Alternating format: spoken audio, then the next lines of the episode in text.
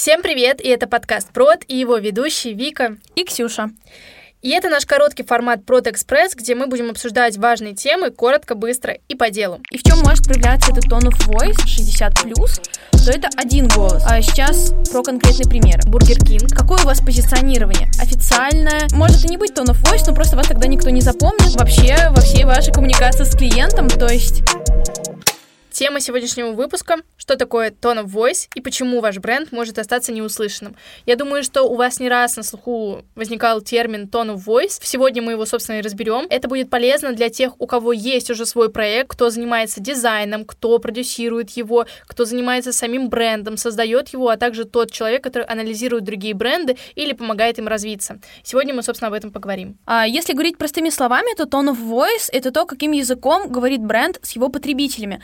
То есть, условно, мы всегда представляем бренд как человека. Кстати говоря, вот этот вот подход к очеловечиванию бренда очень сильно помогает, и во многих э, маркетинговых концепциях он фигурирует. Это о том, что мы воспринимаем бренд как человека, и, соответственно, и, соответственно, из-за того, как с нами общается этот бренд, у нас создается определенный его образ. Например, если я подписана на телеграм-канал о современных компьютерных играх, где мне рассказывают о том, какие игры вышли, какие сейчас популярны и так далее, но мне при этом все сообщения, которые присылает этот телеграм-канал, будут написаны какими-то сложными формулировками, со сложными терминами, каким-то языком, как будто мне говорит об этом мама или какой-то диктор на новостном канале, то у меня будет несомненно, возникать диссонанс. Почему так? Потому что согласитесь, что если я читаю телеграм-канал про игры, мне хотелось бы какого-то такого активного вайба, какого-то молодежного вайба, и если мне пишут таким языком, скорее всего, я отпишусь от этого канала. То есть это про то, что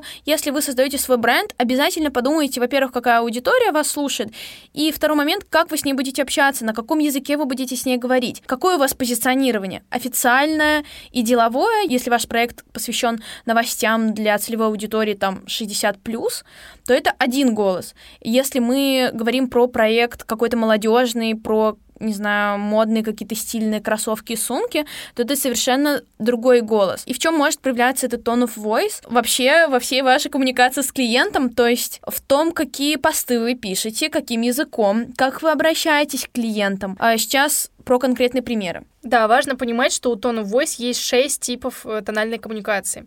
Допустим, если мы возьмем какой-то дружелюбный тип, послужит примером Билайн. Если вы посмотрите на их посты или на их картинки, то у них всегда что-то мимимишное, что-то милое, дружелюбное. Они отправляют смс в шуточном формате, в чем-то легком, знаете, как такое приятное знакомство. Они обмениваются хорошими новостями, они постоянно на позитивных вайбах, поэтому это как раз проявление дружелюбной тональности. Опять же, они не переходят какую-то грань, они общаются уважительно, но при этом очень дружелюбно. А, есть также очень хороший пример понебратского вайба, понебратской тональности, так сказать. Это тот бренд, с которым ты чувствуешь себя столетним другом уже, как будто вот вы уже сто лет общаетесь на «ты», а, вы понимаете друг друга с полуслова. Это возьмем такие примеры, как авиасейлс. А, у них всегда, вот знаете, что-то такое сленговое, современное, молодежное. Да, например, ты чувствуешь. У них даже ТикТок есть, э, да. где они такие молодежные штуки. Да, они постоянно делают. шутят, и это прямо реально очень круто, потому что ты когда смотришь их ТикТоки или смотришь смотришь их какие-то рекламные интеграции, ты понимаешь, что это всегда сделано на таком, ну, типа, таком приколе, на таком вайбе. Если вы смотрели интеграции Aviasales в проекте импровизация, то они всегда, когда начинают говорить что-то про Aviasales, они всегда как-то шутят, и это всегда интегрировано в их беседу, и это да, очень да, круто. Да. И как раз Aviasales и этим отличается, и это их tone of voice, и он прослеживается даже в рекламных интеграциях, как мы видим. А, также у нас есть тип наставнический, это когда бренд позиционирует уже себя как эксперта. Обычные эксперты могут могут быть примерами любые блогеры, вот все, вот все в, в этом, в эту сторону. Также есть остроумный tone voice, это если вы посмотрите э, IKEA, у них всегда супер крутые рекламные кампании и рекламные вообще объявления, их афиши, то есть там, если какой-то новомодный стул, и они всегда его презентуют очень крутым инновационным, э, всегда у них очень э, остроумные метафоры, э, игра слов, э, постоянно они самоироничны к себе, поэтому IKEA в этом плане, она она отличается вот именно таким подходом. Есть у нас серьезный тип, это, я думаю, что вы понимаете, правительство Московской области или Москвы, ТАСС, или России, да, ТАСС. Если мы берем какие-то другие компании, то это BMW может здесь послужить примером, они тоже очень на серьезных вайбах с тобой общаются, типа все такие крутые и все такое. Это вот как раз-таки что-то такое сухое, лаконичное, про цифры, про всякие факты и легкие шутки в сторону, но, опять же, не выходящие за рамки и за грани. Ну и последний и тип, шестой, это мой самый любимый, один из самых любимых, это провокационный. И думаю, здесь всем, ну вот, кто разбирается, придет на ум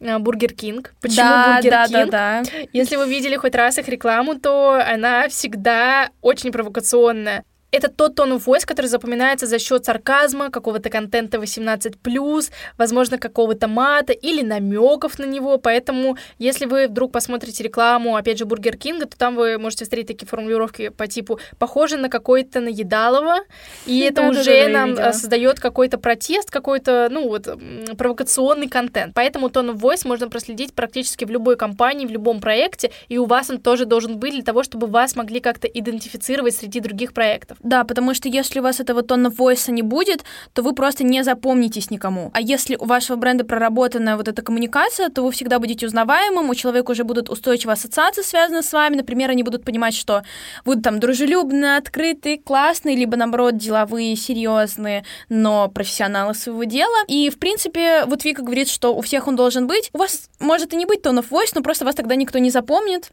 А вы сольетесь с толпой, и все. Это работает именно так. Почему важен тон voice? Вот сами представьте, если вы пишете какое-то сообщение вашим клиентам, потребителям, или вы делаете, создаете рассылки, то здесь вы сможете легко сразу же понять, в каком стиле вам можно будет написать, что можно будет написать, и сможете как-то покреативить в этом поле.